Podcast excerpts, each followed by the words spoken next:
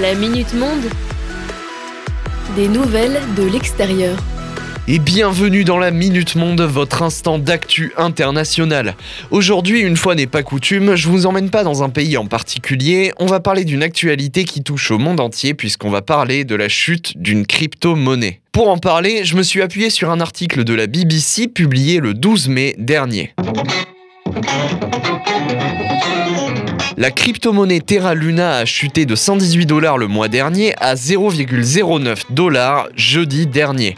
Actuellement, le marché des crypto-monnaies représente près de 1100 milliards de dollars, ce qui représente seulement un tiers des chiffres recensés en novembre dernier. Et 35% de cette baisse est due aux événements de la semaine dernière. Le terme crypto crash est avancé par les spécialistes qui parlent d'une panique générale chez les investisseurs et pour cause, Terra Luna a entraîné d'autres monnaies importantes pour le marché avec elle, notamment Terra USD avec laquelle elle est liée. De plus, d'autres monnaies ont été impactées. L'article de BBC rapporte une valeur actuelle de 27 000 dollars pour un bitcoin contre 70 000 en fin d'année dernière, tandis que l'Ethereum a perdu 20% de sa valeur en l'espace de 24 heures.